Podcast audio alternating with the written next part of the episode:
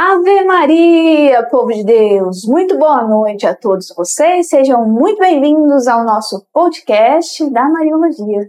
É verdade, podcast da Mariologia, semana dedicada à memória mariológica do Papa Bento XVI. Amanhã decorrem as Ezequias, um Papa sepulta um outro Papa. Ora, aqui está uma coisa original isso é a primeira vez que acontece na história da igreja. Que eu saiba, sim. Então, foi necessário também, né, para que vocês saibam, que ocorresse um, um, posso chamar de anexo, né, mas uma liturgia própria uhum. para que um Papa sepulte Exatamente, outro sim, Papa, sim, sim. né? Uh, Posso-vos dizer que no mesmo ano em que Bento XVI renunciou, começaram os trabalhos para criar um rito litúrgico onde um Papa sepulta o outro Papa. É. Literalmente assim. E se você vai participar, né, eu acredito que todo católico deve participar. Então, se você quiser participar do funeral, né, ali no final, nas exéquias do nosso saudoso Papa Bento XVI, vai acontecer amanhã, quinta-feira, aqui no horário Brasília, às 5h30 da manhã, lá em Roma, às nove e meia. Então, cinco e meia da manhã, você poderá acompanhar o funeral e as exéquias do Papa Bento XVI. Mas, antes disso, nós temos o nosso episódio número 3 da série Bento XVI, e nós temos visto o quanto, principalmente nas redes sociais, né? Acho que sim, não só nas minhas, nas minhas redes sociais, mas nas de vocês também, o quanto o mundo tem se comovido né, com o falecimento do Papa Bento, mas mais do que o falecimento, a história desse homem que nós temos inclusive contado aqui no podcast. É verdade. Aqui no podcast da Mariologia, como sempre, não precisamos de forçar, porque é um teólogo que também escreve sobre Maria de uma forma integral e faz, sobretudo, uma relação que parece-nos óbvia, mas às vezes o óbvio não é assim tão óbvio. Maria e o cristianismo. Estamos em 1995. Ainda cardeal, Josef Ratzinger é convidado para vir a um congresso internacional mariológico comentar um artigo do Credo e faz uma conferência sobre aquelas palavras e encarnou pelo Espírito Santo a partir da Virgem Maria. Quando eu digo estas palavras do credo, soa um pouco estranho para a tradução que nós temos, mas o que está lá em latim, que é uma tradução do grego, et incarnatus est de Espírito Santo, ou seja, e foi encarnado, uh, verbo passivo, foi encarnado através do Espírito Santo a partir de Maria Virgem de Espírito Santo ex Maria Virgine. Então, nessa conferência magistral que nós tivemos a ocasião de colocar uma tradução desta conferência inédito pela primeira vez em língua portuguesa, nós estamos a fazer o trabalho, o esforço de vos dar acesso a este artigo inédito do Papa Bento XVI e brevemente sairá um outro artigo inédito do Papa Bento XVI, então Cardeal uh, Ratzinger, sobre Maria. Ora, neste, uh, nesta conferência, nesta produção, ele vai afirmar, e cito, se vocês forem ao locusmariológicos.org irão ver o, o artigo na íntegra, ele diz que sem Maria a entrada de Deus na história não chegaria ao seu fim o que importa na confissão de fé não seria alcançado. Que Deus é um Deus conosco e não apenas um Deus em si mesmo e para si mesmo, sempre aquela imagem do Emmanuel, do Deus conosco. Assim, a mulher que se autoqualificou como humilde, isto é, como mulher anónima, é colocada no centro da confissão no Deus vivo que não pode ser pensado sem ela.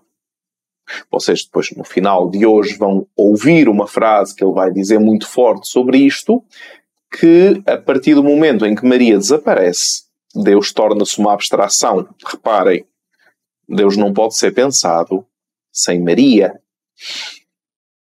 É verdade. Deus não pode ser pensado sem Maria porque não é o Deus cristão. Não é o Emmanuel, não é o Deus no meio de nós, não é o Deus conosco, não é o Deus da relação pessoal, do diálogo, do eu, do tu e do nós. Deus sem Maria não pode ser pensado, pelo menos o Deus cristão. Isso é uma afirmação, inclusive, né, que nós estamos fazendo uma afirmação do Papa Bento XVI, e é sobre isso que nós queremos falar hoje no nosso podcast. Hoje nós vamos tratar de um de um tema que ele mesmo propôs, né, dentro desse artigo que nós estamos expondo para vocês.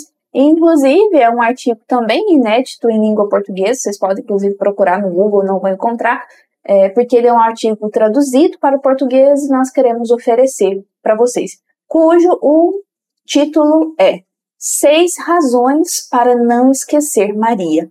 Então, eu gostaria de pedir para que vocês prestassem bastante atenção, porque as razões que nós vamos apresentar para vocês, que são razões que o Papa Bento XVI nos dá, são bastante teológicas, né? Exato. Tem muito sentido e vai fazer muito sentido também para teologia e para mariologia, para você que é cultor. Então, para nós iniciarmos o nosso podcast de hoje, vamos invocar a presença do Deus Trino.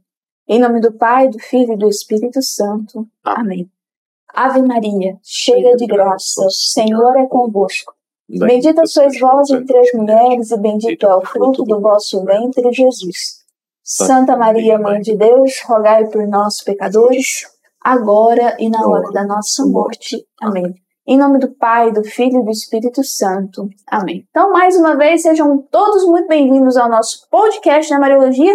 E nós agora gostaríamos de mostrar para vocês um vídeo que nós produzimos e colocamos agora no início do podcast sobre os melhores momentos do pontificado do Papa Bento XVI.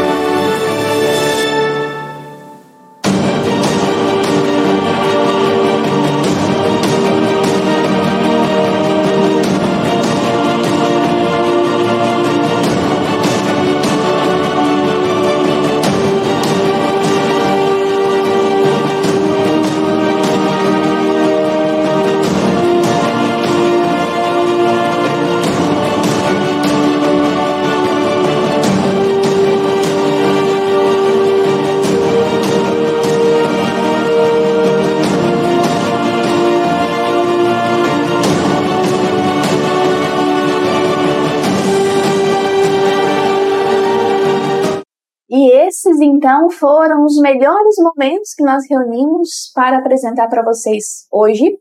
E amanhã e sexta-feira nós ainda vamos colocar outros vídeos para que nós possamos também uma forma de homenagem ao nosso Papa Bento XVI. Então hoje, onde o nosso tema é seis razões para não esquecer Maria, preparem-se para aprender esses seis pontos aos quais o Papa Bento XVI nos apresenta. É verdade. Então, Maria, para Yosef Ratzinger e toda a tradição da Igreja, faz parte do núcleo essencial da fé, até aqui não tem novidades, mas da história, porque o nosso Deus não é abstração. Como mulher, Maria introduz Deus na encarnação. Existe um ato ativo de Maria, existe uma contribuição concreta, feminina de Maria. Através de Maria, Deus não, não é uma absoluta transcendência fechado sobre si próprio, mas através de Maria, Deus pode se chamar Emanuel, Deus conosco. Então, Maria entra no conceito do Deus vivo que atua na história. Parece-nos óbvio. Mas não é tão óbvio quanto isso. Não é tão óbvio quanto isso. Dia após dia nós encontramos pessoas que nos interrogam, uh, mesmo aqui na Logos, que nos mandam mensagens, e-mails, onde o conhecimento básico do Deus cristão, que é o Deus que se encarna, começou-se a desenraizar de tal forma que a determinada altura começa-se a ter o famoso relativismo do qual tantas vezes falou Bento XVI. Oh, Daniel, o que é isso do relativismo? É muito simples. Se eu nascer no Brasil, sou cristão. Se eu nascer na Índia, sou hinduísta. Se eu nascer no Japão, sou shintoísta. Então, a religião é uma coisa pessoal, é uma herança social, existe um determinado Deus superior que, quando um conjunto de pessoas acreditam que se chama Jesus, ele chama-se Jesus. Quando um conjunto de pessoas acreditam que ele se chama uh, Shiva, ele chama-se Shiva. Então, Deus aparece como uma construção cultural, social, sem ser o filho de Maria. E agora, não estamos a falar do Deus cristão. Estamos a falar de um teísmo, estamos a falar de um Deus da filosofia ou de um Deus da antropologia cultural, mas não estamos a falar do Deus cristão. E quanto mais nos afastamos do conhecimento da Virgem Maria, mais nós nos aproximamos à ideologia sociopolítica da qual o próprio Papa Bento XVI irá falar, nestes, nestas cinco razões para não nos esquecermos de Maria, que tem causado e continua a causar danos inestimáveis à fé. Mas já já chegamos lá. Inclusive, é interessante que o título, que é também um, um artigo que nós traduzimos e estamos enviando por e-mail né, para todos aqueles que já passaram pelo Locus Maiológicos. E o título é Et incarnatus est de Espírito Santo ex Maria Virgine, né, que é o título também do artigo do Papa Bento XVI.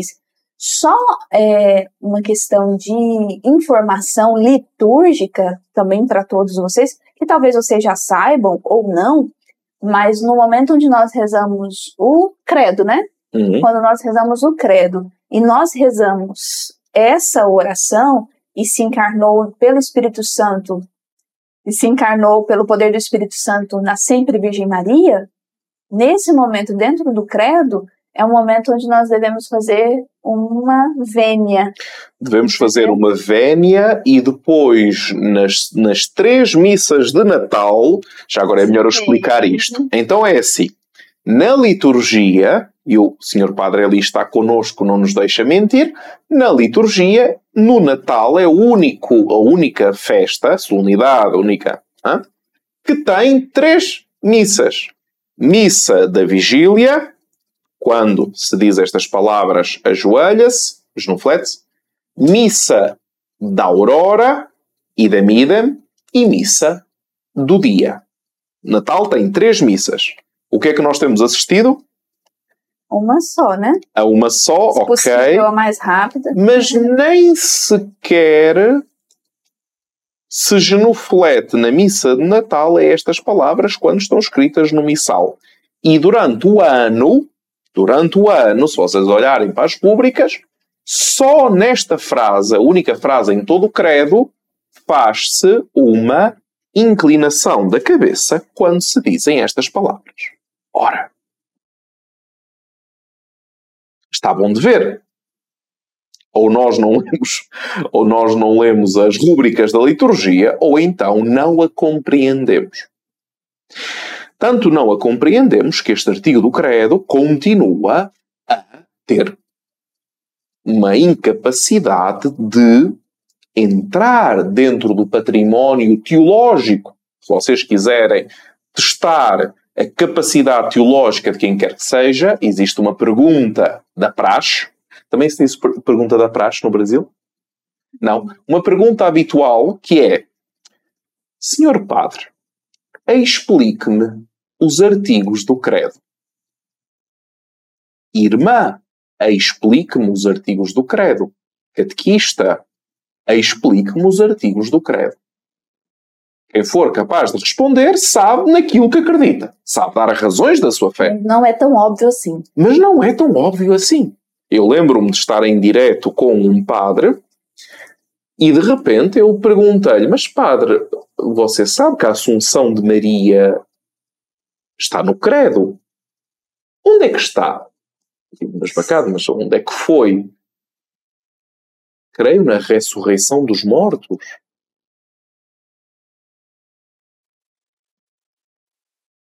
Uh, nós sabemos que Cristo vai voltar, todo o advento é o retorno, o regresso, a vinda do Senhor escatológica. Jesus virá julgar os vivos e os mortos. Ou seja, nós realmente. Comunhão dos Santos. Comunhão dos Santos. Nós realmente apercebemos-nos daquilo que rezamos, conhecemos aquilo que rezamos ou pura e simplesmente entrou no habitual mecânico. A liturgia, o que nós celebramos, a teologia que nós fazemos, tem que partir da construção do credo. E reparem, o credo não é o resultado de um concílio. Credo é o símbolo apostólico. Se vocês olharem para os primeiros episódios do podcast da Mariologia, justamente nós começamos pelo símbolo apostólico, pelas, pelos escritos mais antigos e mais importantes de todo o cristianismo, que é a condensação daquilo que nós acreditamos. Se nós nem isso somos capazes de entender, bem-vindos a locos mariológicos e estão no sítio certo, porque nós aqui fazemos uma coisa, repetir até a exaustão, que sem Maria, fé história não se encontram. Como disse Papa Bento XVI. Mais ainda, qual é o primeiro nome que é dado a Jesus? Emanuel. Logo, Maria é aquela que dá o verdadeiro nome a Jesus. Porque Maria é espaço. Reparem, Maria é espaço onde Deus coloca a sua tenda. O Deus das pedras, o Deus do templo, o Deus do local pré-determinado pelo homem com as tábuas da lei, com a arca da aliança, através de Maria, ou melhor, seguindo o credo, a partir de Maria pelo Espírito Santo, deixa de estar ligado a locais e passa a ligar-se a pessoas. Porque ele porque ele é pessoas. Agora é a parte difícil, não é? Eles são pessoas, não, ele é, é pessoas. Não é? Então, Maria, Encarnação, Espírito Santo. No dia 7 de março de 1988, em Loreto, o cardeal Ratzinger escreve uma prolusão, uma conferência, Tu és a cheia de graça, elementos para uma devoção bíblica. Quando foi isso? 1988. Eh, que será o próximo artigo, já deve estar pronto na próxima semana. Eh, vocês sabem como é que nós funcionamos por, eh, por e-mails. Nós temos uma newsletter semanal. Nessa newsletter, nós temos um tema praticamente por semana. Esta semana, Bento XVI, estamos a enviar seja uma página do Logos Mariológicos, como todos os episódios que nós estamos a fazer, seja o acesso a este artigo, uh, a este artigo inédito do Papa Bento XVI. Próxima semana será um outro artigo. Então ele diz nessa conferência: Maria é Sião em pessoa. E isso significa ela vive tudo o que se entende por Sião. Maria não constitui-se como uma individualidade fechada que depende da originalidade do ego. Maria não quer ser apenas este ser humano que defende e protege o seu ego. Vive, Maria vive de forma habitável para Deus, vive de forma a ser um lugar para Deus. Maria como espaço onde Deus entra na história, como espaço onde Deus habita. Daniel, esse termo que ele utiliza aqui, a gente até colocou aqui no chat, né, um, esse parágrafo, né, que ele escreve, e quando ele diz assim, não quer ser apenas este ser humano que defende e protege o seu ego, mas vive de forma a ser habitável para Deus, a viver de forma a ser um lugar para Deus. Esse ser habitável para Deus, a gente pode é, pensar em, em santidade com esse significado. Santidade é ser habitável para Deus. Você acha que tem, hum. tem sentido? Tendo em consideração a forte dimensão antropológica dos escritos de Ratzinger, mais do que santidade seria a disponibilidade da sua vontade para que nela se faça a vontade do Pai. Disponibilidade, uma palavra que parece simplesinha, uhum. mas que é de tal forma forte que quando ela diz eis aqui a serva do Senhor, ela está a dispor de tudo. a sua vontade, está a dispor de tudo.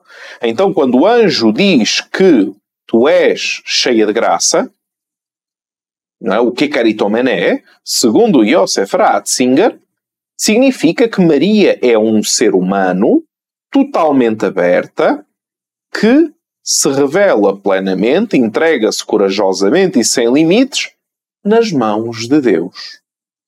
E esta abertura, e é por isto que Maria é considerada a abreviação de toda a Escritura, esta abertura acontece na fé. Por isso, da mesma forma que Abraão é o pai daqueles que acreditam na antiga aliança, na nova aliança, Maria é a mãe daqueles que acreditam. Filho, eis aí a tua mãe. E nós aqui encontramos então uma figura pura, sublime, que conserva e medita todas estas coisas no seu coração. É verdade que o mistério de Deus é transcendência, mas o mistério de Deus revela-se, auto-revela-se na história. De facto, Jesus não vem revelar Deus. Jesus, sendo Deus, é reconhecido como tal por tudo aquilo que ele disse, fez e foi. Interessante, não é? Então aqui Maria vai juntando as peças, vai juntando as pegadas de Deus na história, se quisermos, e ao longo das fases da vida vai entrando sempre mais dentro do Evangelho, dentro daquilo que é a dimensão pascal. E é por isso que no final deste artigo, claro, só apenas dou uma síntese muito reduzida, ele vai dizer que o Magnificat é Maria como profetiza. Uhum. Eu não sei, o feminino de profeta é profetiza. profetiza. Exatamente, Maria como profetiza. Porque no Magnificat ela pega nos fios do Antigo Testamento e tece um novo manto um novo véu do templo, porque lhe dá espaço Sim. para que ele seja. Como funcionava no hebraísmo?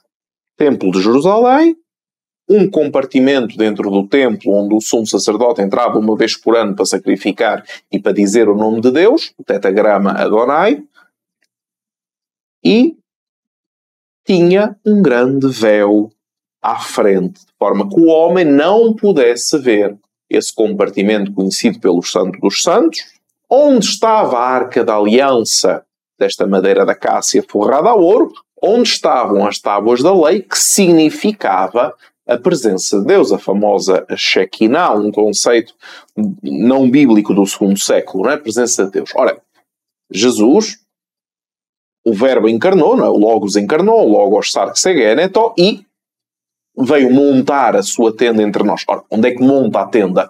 Monta a tenda em Maria. Por isso é que a resposta no Monte Sinai do povo, tudo aquilo que o Senhor Deus disse, nós o faremos, resposta do povo de Israel a Moisés quando descia com as tábuas da lei depois do encontro do Sinai, Maria diz: Faça-se em mim segundo aquilo que tu disseste. Tu, não tu anjo, mas tu, Deus Pai.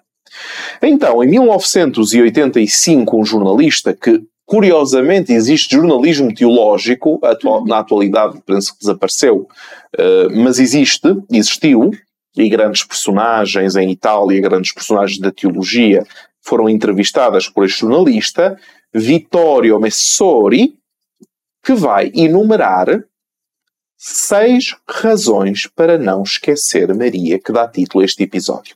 E eu já quero deixar aqui para vocês como eu disse no começo, para vocês prestarem bastante atenção, porque quando a gente fala, né, as seis razões para não esquecer Maria, talvez podem vir várias razões na nossa mente, tá, de cultura de Mariologia ou de leigos, né, até mesmo se nós formos teólogos, mas o Papa Bento XVI é um pouquinho diferente, né? Vocês vão especial. ver que são é, bastante especial. Então, vocês vão ver que são razões muito fundamentadas. Então, preparem-se para as seis razões. Exatamente. Então, estamos a 25, 24, 25 anos uh, do Concílio do capítulo 8 da Lumen Gentium, que foi aprovado em 64, e no número 65 da Lumen Gentium se diz a Igreja, meditando piedosamente na Virgem, contemplando à luz do Verbo feito homem, penetra mais profundamente, cheia de respeito, no insondável mistério da encarnação e mais e mais se conforma com seu esposo. Seja, então, o primeiro ponto é reconhecer o lugar que o dogma e a tradição atribuem a Maria e isto significa estar firmemente enraizado na autêntica Cristologia. Então, primeira razão para não esquecer Maria é, em linguagem muito uh, brejeira, ou nós conhecemos Maria, ou então não temos a mínima ideia quem é Jesus Cristo. Tão simples quanto isto. E não é garantido eu já ouvi conferências, já vos disse, existem obras de eclesiologia, de antropologia, eh, de soteriologia, de protologia, que não contemplam a questão de Maria. Pertence ao robusto universo dogmático cristão católico que sistematicamente é ignorado. Ou por seja, inocência. É, ou seja, né? É, reconhecer a Virgem, né, o lugar que o dogma e a tradição atribuem a Maria, fiquem tranquilos porque vocês estão firmemente dentro da Cristologia. Porque nós, no Credo, quando dizemos Deus verdadeiro de Deus verdadeiro, nós estamos a dizer Jesus como verdadeiro Deus e verdadeiro homem, estamos a dizer duas naturezas numa só pessoa. Que é possível. E isso só acontece porque Maria é, no dogma, virgem e mãe. mãe. A maternidade divina, até o topos, como a gente lhe queira chamar, é a confluência, a confluência direta da maternidade divina com a perpétua virgindade de Maria. Então, dizer mãe virgem ou dizer mãe de Deus, dogmaticamente, é o mesmo. Mas a Assunção de Maria é o sinal de segura esperança de que o destino escatológico e mortal que nos espera não é uma história para encantar as crianças. Mais ainda, hoje em dia, a fé em Deus Criador é de tal forma ameaçada que nós mentalmente, reparem na argúcia em 1985, nós mentalmente não consideramos que Deus possa intervir sobre a matéria. Temos, temos aqui a perpétua virgindade de Maria. Nós não consideramos. Porquê? Porque de repente Deus é um motor para a bondade humana, mas não é um Deus que se encarna. É uma razão para fazer o bem, mas não é o bem que se fez homem, que tem rosto, família, mãe, pai, parentes, cultura, tempo, espaço, que ri, que chora. Nós perdemos esta dimensão porque perdemos Maria. Por isso é que o concílio vai dizer, Lumen Gentium 65, uma frase que posso-vos dizer que é das frases mais repetidas em Mariologia, acho que é mesmo aquela citação uh, pródiga. Maria, pela sua participação íntima na história da salvação, reúne e faz ressoar, por assim dizer, os maiores dados da fé. É. O que é que isto significa? Nós não estamos a dizer que Maria, pela sua participação íntima na comunhão dos santos, sentada à direita do Filho no mais altíssimo dos céus, intercede pelos homens. Nós estamos aí mais longe. Maria, na história, na nossa história, nesta história que é salvação, quando nós fazemos uma afirmação de fé, qualquer uma que seja, desde que seja uma afirmação de fé ortodoxa, segundo a doutrina da fé, imediatamente essa verdade de fé tem uma conexão com Maria.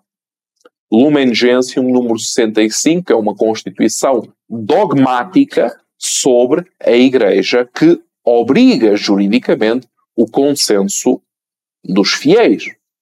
Então, se é uma constituição dogmática, se é uma afirmação perentória, alguém me tente explicar por que razão nós politicamente consideramos correto a indeterminada formação mariológica que pulula à nossa volta. Certamente todos nós celebramos Santa Maria, Mãe de Deus, Deus queira que quem presidiu a celebração fosse capaz de ler aquilo que está a celebrar. É demais. Se fosse uma coisa minha, eu diria: bem, o Daniel, coitado, eh, lá faz o que pode, as pessoas não são obrigadas a terem todos a mesma formação teológica. Quando se vai de igreja a igreja, diocese em diocese, uma pessoa diz, não, então é uma percepção pessoal, errónea. Mas quando nós começamos a ler os comentários, quando começamos a contactar as outras pessoas, quando, sem dizer nada, são as outras pessoas que nos dizem, por favor, falem-nos de Deus. Se calhar a primeira a falar de forma final acerca de Deus aos homens foi Maria. Sim. Quem conhece melhor Deus do que Maria? Quem conhece melhor o mistério cristão, o mistério pascal, do que Maria?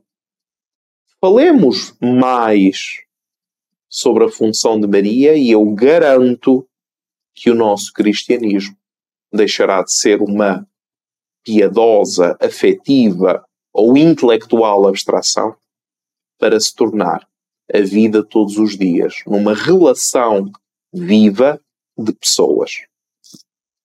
É, a nossa formação ela anda tão rasa e só um comentário. Né? Durante essa semana, eu ouvi duas vezes, né, da boca de dois sacerdotes distintos, né, na Santa Missa, e foi no mesmo momento que, que a oração final, a oração a bênção final, onde o padre ou os padres pediram a intercessão do Espírito Santo para que Deus abençoasse. Não sei se vocês compreendem o que isso significa, né? Pedir a intercessão do Espírito Santo para que Deus abençoe. Pedir a intercessão de Deus para que Deus abençoe, né? Então, a Mariologia ela está destruída né, nas nossas formações teológicas. A pneumatologia, né, não fala. tudo do Espírito Santo, como Deus.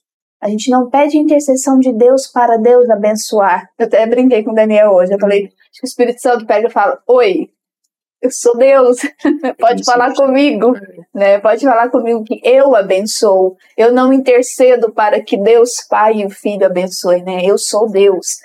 Então a nossa formação ela está tão rasa é. e né, eu sei que o padre Seus Filhos está aqui, mas a maioria de nós somos leigos e nós temos visto né, um alavancar da, da vida laical dentro das formações. E aí eu chamo a atenção de vocês, porque nós estamos fazendo podcasts gratuitos, formação de altíssima qualidade, só para vocês terem uma ideia. Esse senhor aqui do meu lado, o professor Daniel, ele passa o dia inteiro, todos os dias da semana, não falta um dia, sem traduzir textos do italiano, do alemão, do latim, do, sei lá. Do inglês, do espanhol. É, do inglês, do espanhol, tem menos coisas, né? Todos os dias para trazer para o podcast. Todos os dias, é todos os dias, inclusive nas nossas férias. E o que nós pedimos é participem, divulguem, compartilhem, nos ajudem a que a Mariologia, sabe por quê? Porque às vezes você pega e fala assim, nossa, eu gostaria muito de fazer teologia, porque eu sou coordenador de pastoral, eu estou à frente de tal grupo, de tal movimento, de tal comunidade, eu gostaria muito de fazer teologia. Importantíssimo. Mas se vocês percebem, não sei se vocês conseguem perceber, acredito que sim, que a Mariologia ela toca todos os assuntos da teologia. Né? Como o Papa Bento XVI disse, fiquem tranquilos, né? Porque quando se trata de Mariologia, vocês estão firmemente dentro da Cristologia. Então, quer se formar, começa pela Mariologia. E então, é, falando, falamos do primeiro ponto, da primeira razão para não esquecer Maria, e vamos para o segundo? Exatamente, e vamos para o segundo. E o segundo ponto é a Mariologia da Igreja pressupõe a justa relação, a necessária integração entre Bíblia e tradição. Problemas. Alguém diz, e alguém nos disse recentemente num comentário, até foi uma irmã, que disse: Ah, sobre. Infelizmente a Bíblia sobre Maria não diz tanta coisa assim. Tinha que, tinha que falar mais, ela falou, né? Pois, e eu estive quase para dizer à irmã: olha, nós temos um triênio de Mariologia Bíblica e de veras eh, continua a ser pouquíssimo tempo para eh, aquilo que tem que ser dito acerca daquilo que a Bíblia fala sobre Nossa Senhora, mas fiquei, fiquei calado porque a irmã tinha colocado uma série, por WhatsApp, uma série de questões eh, que eu tive-lhe a explicar, que são de origem apócrifa e são periféricas ao, à fé enquanto tal. Exemplo, a locomoção um, ehm, na fuga para o Egito foi um burrinho ou outros meios de locomoção. Percebem? Eu compreendo a pergunta, se calhar a irmã está a ver, cumprimentos à irmã que fez essa pergunta. Eu compreendo a pergunta, mas a teologia não trata destas, destas coisas. Os quatro dogmas têm base na Sagrada Escritura. Oh Daniel, onde é que está a Assunção? Oh Daniel, onde é que está a Imaculada? Na estrela do Stellarium, quando lá chegarmos, vocês irão ver como a Sagrada Escritura tem afirmações dogmáticas perentórias que nos levam diretamente à Assunção e à Imaculada. Não será agora. Mas reparem, o que é que acontece na tradição? Sobre a Bíblia já sabemos. Só, só recapitulando, a segunda razão. Vou ler a primeira e vou passar para a segunda. A primeira razão de não esquecer Maria, segundo Bento XVI. Reconhecer o lugar que o dogma e a tradição atribuem a Maria significa estar firmemente enraizado na autêntica cristologia. Primeira razão. Segunda razão. A Mariologia da Igreja pressupõe a justa relação e necessária integração entre Bíblia e tradição. Então, quando nós vamos falar, por exemplo, dos dogmas, uhum. precisamos primeiro recorrer à Sagrada Escritura. Exatamente. Né? E depois à tradição. É. Porque reparem que a tradição começa a celebrar os mistérios, ou Maria nos mistérios de Deus, depois a intuição do povo que acredita vai e leva para a frente, e a reflexão teológica guiada pelo magistério confirma.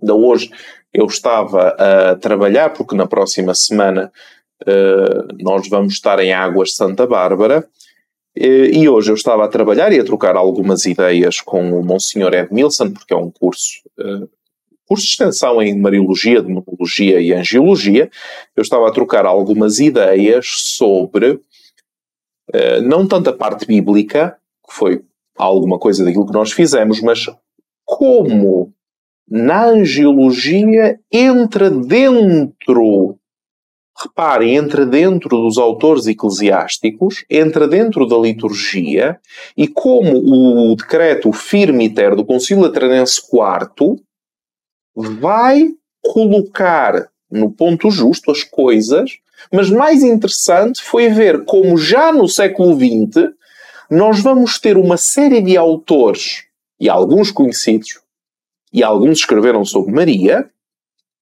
que tentam desacreditar um decreto do Concílio Lateranense IV. Ou seja, há uma vida teológica que no século XX parece desencarnar-se de ser guiada pelo magistério. Pode ser. Estão a entender. E a mesma coisa está a acontecer em relação à questão mariológica, onde para nós é óbvio, e o magistério fala de Maria como imprescindível na fé, né? a visão unificadora da Virgem Maria, que historicamente é o cume da relação entre Deus e homem, é? o povo de Israel que sobe em direção a Deus e depois, como se subisse até ao Sinai, até à filha de Sião no Sinai, e depois Maria que continua a subir com o novo povo de Deus. E que se expande pelo mundo pela obra evangelizadora da Igreja, que se expande com Maria na visitação, continua a passar desapercebido. Até nas festas litúrgicas mais básicas e essenciais, nós vimos neste Natal, vocês não viram, são percepções minhas e pessoais. No Advento, nós lutamos aqui no podcast para termos um Advento segundo a liturgia, segundo aquilo que está escrito, que é lido, que é celebrado. A dimensão escatológica da parousia do Senhor da manifestação de Deus na história.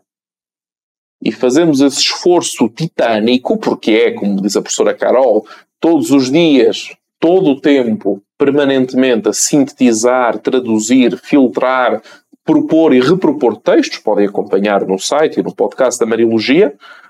Para vocês terem uma ideia, nós só de, só de uh, minutos uh, durante 2022 que já terminou, minutos de Mariologia uh, de podcast, são cerca de 6 mil minutos que nós produzimos só em podcast.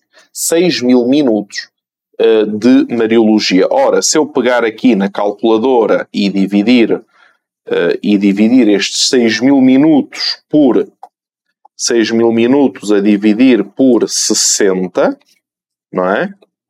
são um total de 100 horas de Mariologia. 100 horas. Verdadeiras. Não são aquelas 340 horas do MEC que depois fazem-se umas 15 horas e depois. Muito bem. Isto de fevereiro a, dezembro. Quase uma pós-graduação. é mesmo, é mesmo. Às vezes alguém pergunta-nos: ah, não, eu gostava de fazer teologia para aprender mais sobre a fé, etc. E a gente diz, mas faça todos os cursos de Mariologia, faça todos os podcasts, e a pessoa responde, não, não, eu não quero apenas sobre Nossa Senhora. Uhum. E nós olhamos um para o outro e pensamos, mas falar sobre Nossa Senhora é falar sobre tudo na fé, que não há outra forma, mas está bem. Vamos para o terceiro ponto. Razões para não esquecer Maria. Quer que eu escreva? Quer que eu Diga, diz, diz, diz. Então, terceira razão. Na sua pessoa de jovem judia, que se tornou mãe do Messias, Maria une de modo vital e inextricável o antigo e o novo povo de Deus, Israel e o cristianismo, a sinagoga e a igreja. Exatamente. Oh, Bento XVI. É, saudades, não é? É isto. Se nós olharmos para a Bíblia, o Antigo Testamento é estranho. Para um cristão, o Antigo Testamento é estranho. Tanto é que, de facto, sobre o Antigo Testamento conhece bem pouco, sobre, culturalmente falando, sobre as práticas judaicas conhece bem pouco. Mas Maria é mulher hebreia, Jesus é homem hebreu, José é homem hebreu, os discípulos hebreus eram, os apóstolos idem idem. E no final do hebraísmo nós não conhecemos nada. Pois. Mas quando nós vamos ler nos originais do Novo Testamento a forma como os evangelistas e São Paulo esculpem a personalidade eh, teológica de Maria como estes, estes grandes ecos do Antigo Testamento, da profecia, do oráculo, da criação, da descendência, da fé, da presença de Deus no seu povo, condensam-se em direção ao Magnificat desta mulher hebreia. E ali se dá a passagem daquilo que foi prometido, daquilo que se torna presente, pleno, plenitude dos tempos, e do ponto para o qual todos nós tendemos. Que Deus seja tudo em todos, para que sejam um, como eu e tu, ó Pai, somos um. Em Maria, Deus é um. E em Maria bate certo, em Maria tem sentido a história. Em Maria tem sentido que existe o Antigo Testamento, um povo hebreu que durante 3500 anos vai colocando a sua vida com Deus dentro, condensando-a por escritos, por um lado. Por outro lado, a partir do momento em que Deus promete, Deus cumpre, cumpre em Maria e Maria torna-se a porta de entrada para todos os povos e nações da terra se unirem. E é tão óbvio, ainda que muitas vezes não saibamos explicar com palavras, que não existe nenhum denominador cultural com um poder mais atrativo em todos os tempos, culturas, lugares e histórias do que Maria. Até mesmo mais do que Jesus.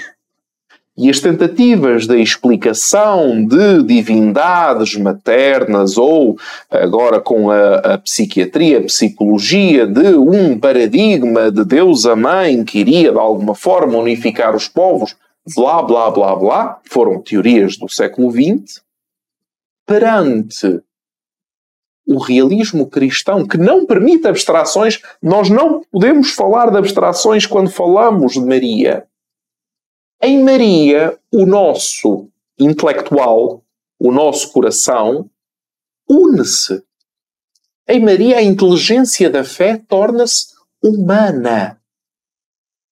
Em Maria, nenhum puro intelectual é indiferente. Mesmo os não, os não católicos, mesmo os não cristãos, mesmo os ateus ou de outras religiões, perante a figura de Maria, existe sempre aquele poder de atração, de reverência, de silêncio e de repúdio e de recusa e de acusa. Mas se Maria fosse uma pessoa completamente indiferente ao mundo, por que é que alguém tentaria destruir imagens de Maria? Não. Porque é que alguém pegaria fogo a lugares marianos? Porque alguma resposta suscita a presença de Maria na história. Como cultores de Mariologia, nós sabemos o que é. Mas reparem que esta função unitiva de razão, sentimento, racionalidade, afeto preserva o cristianismo de ser puro sentimento, faz o bem e evita o mal, ou de ser puro intelectualismo. Nós dissemos ontem que nós não podemos ficar com uma Mariologia do Concílio Vaticano II apenas, não podemos ficar com uma devoção mariana apenas, mas nós temos que ter uma integral espiritualidade cristã que é igual à palavra mariana. Não existe espiritualidade cristã que não seja mariana. Que o diga Sagrada Escritura. Vamos ao nosso quarto ponto. Vamos ao nosso quarto ponto. Já coloquei, inclusive, também no nosso chat. Quarta razão. Vamos para a quarta razão. A devida devoção mariana garante a fé, a coexistência da indispensável razão com as igualmente indispensáveis razões do coração, como diria Blaise Pascal. É verdade. Blaise Pascal tem aquela frase conhecidíssima. O, o coração tem razões que a razão desconhece. Não é? Vocês conhecem essa frase. Ora, para a Igreja, o homem não é só razão, o homem não é só sentimento, é necessário lucidez, mas é necessário também um coração que seja aquecido. E é por isso que a Igreja diz tranquilamente: cale-se o falso exagero em relação a Maria, calem-se aqueles que são incapazes de ver nela a sua singular dignidade da Mãe de Deus. Parece-nos uma frase óbvia. Vamos ao concreto. Maria é a discípula, a irmã de todo o cristão. É. Mas quando, e aqui vamos deitar achas na fogueira, quando se cria na Mariologia, e os alunos, os cultores de Mariologia do Stellarium já sabem o que eu vou dizer, quando se cria na Mariologia o conceito de Maria como irmã, que é a ordem carmelita, o objetivo não é dizer tu és meu irmão porque tens a Deus por pai, e à Igreja por mãe. O objetivo é dizer que é um ambiente, uh, um ambiente uh, uh, de vida religiosa. Maria é minha irmã pela sua virgindade perpétua, tal como eu, religioso, abraço este estado de vida de virgindade perpétua. Isso aí é importante dizer, porque nós ouvimos muito, né, nesses últimos tempos, esse termo de Maria como irmã. Né? Então, existe uma diferença. No português, nós utilizamos a mesma palavra, né? Uhum. Irmã e irmã. Então, nós precisamos deixar aqui muito claro: é um termo é, bastante. É um termo carmelita, né, da ordem da Virgem do Carmo, que eles utilizam para relacionar a virgindade de Maria com a virgindade como voto né, de virgindade consagrada dos irmãos e das irmãs carmelitas. Então, Maria é minha irmã nesse sentido para os irmãos e as irmãs carmelitas. Agora, dizer que Maria é nossa irmã, porque tem o mesmo mãe, porque tem o mesmo pai, né, no caso, nós não podemos parar por aí. Como o Bento XVI disse também, nós falamos sobre isso ontem, né? É. Se não me engano. Nós não podemos parar por aí. Porque na cruz, Jesus eu posso dizer a palavra eleva, né? Eleva. É, Jesus eleva a Virgem como não só mãe dele, mas agora como mãe universal. Então Maria é nossa mãe, né? É isso, né? Exatamente, exatamente. Então existe, vamos afirmar, uma singular dignidade da Mãe de Deus. Isso. Ela é diferente? Muito. É. Muito. Esta singular dignidade da Mãe de Deus pode produzir duas coisas. A primeira é que a afasta de tal forma de nós que nós caminhamos ao lado de Maria, que não é nós. Portanto, caminhamos como Maria. Por outro lado, se for colocado na justa medida a singular dignidade da Mãe de Deus, então ela caminha conosco, não fora de nós. Uhum. Então, com Maria e como Maria significa como Maria fora de nós, com Maria conosco. Certo. Maria vive nesta tensão de ser diferente e equivalente a nós. Quando se tenta fazer uma Mariologia em que se excede, exatamente, em que se excede algum destes termos, excedia-se a perfeita singularidade e então a abstração mariológica, excede-se a perfeita equivalência de Maria e então a abstração do reducionismo. Somos todos irmãos, amemo-nos, abracemo-nos, uhum. façamos o bem e já está. E ela é como nós, né? Exatamente. Então aqui temos esta. Vamos lá. Temos, é, mas eu já vou falar disto no quinto ponto. Podemos ter o, o, o, risco de perder a feminilidade de Maria, de perder a maternidade de Maria, de perder a humanização do rosto da Igreja, que a partir de Maria não se torna uma estrutura frenética, como diz amigo de Bento XVI, Fonte Baltazar, mas torna-se lugar do Espírito. E isto leva-nos ao quinto ponto. Quinto ponto, quinta razão para não esquecer Maria, segundo Bento XVI. Para usar as próprias expressões do Vaticano II, Maria é a figura, a imagem e o modelo da igreja. Exatamente. Se nós olharmos para a igreja como um conjunto de uma hierarquia de homens, vamos dizer, vamos fazer agora levantar alguns da cadeira, uma igreja machista, ou seja, uma igreja constituída por uma hierarquia de homens certo. que lá se governam, então essa igreja está ao serviço de um programa de ação sociopolítica. Ixi, ixi. Mas quando a Igreja olha para Maria e encontra em Maria o seu rosto, o seu modelo de mãe, a Igreja se reencontra. Deixa de ser entendida como um partido, uma organização, um grupo de pressão social com os fins mais nobres.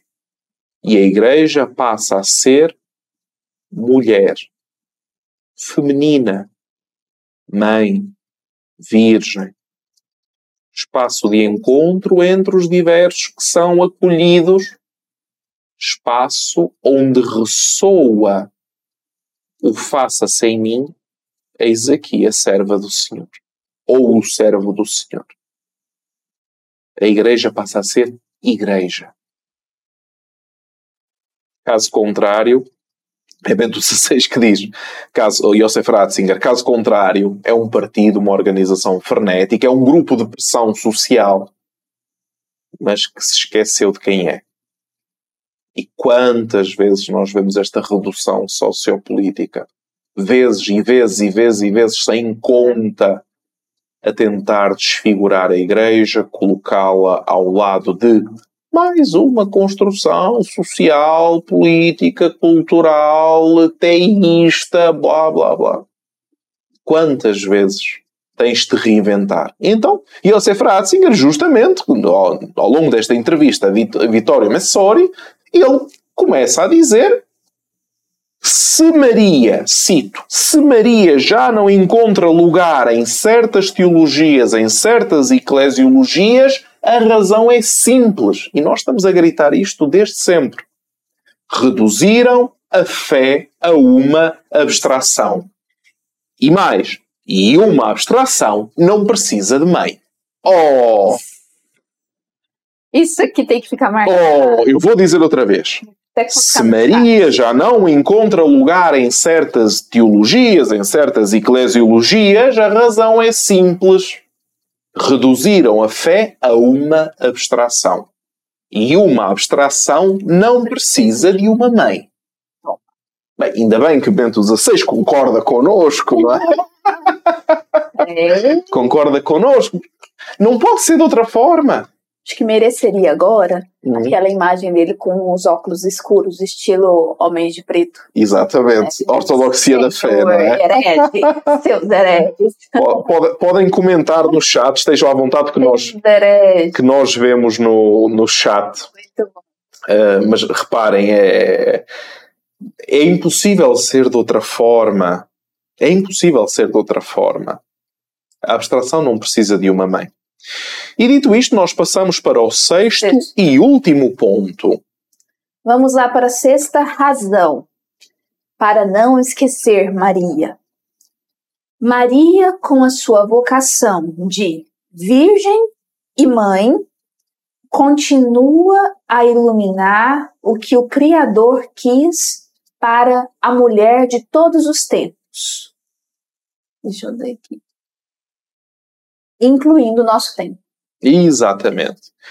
Nunca na história da humanidade, estamos em 1985 e hoje está pior, nunca na história da humanidade a essência da feminilidade esteve tão ameaçada.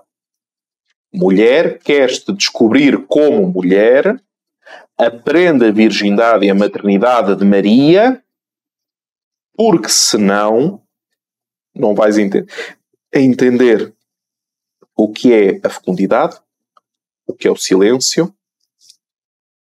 Vais ter medo de estar sobre a cruz, não vais entender que na tua feminilidade nasce a igreja.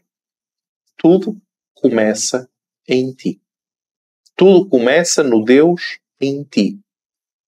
Mulher, conserva e medita estas coisas no teu coração coragem e lembra-te, quando quiseres entender quem és, olha para Maria. E aqui passamos para nossa. a nossa conclusão. Que é a conclusão dele. Eu só, vou, só estou aqui a citar o que disse Josef Ratzinger.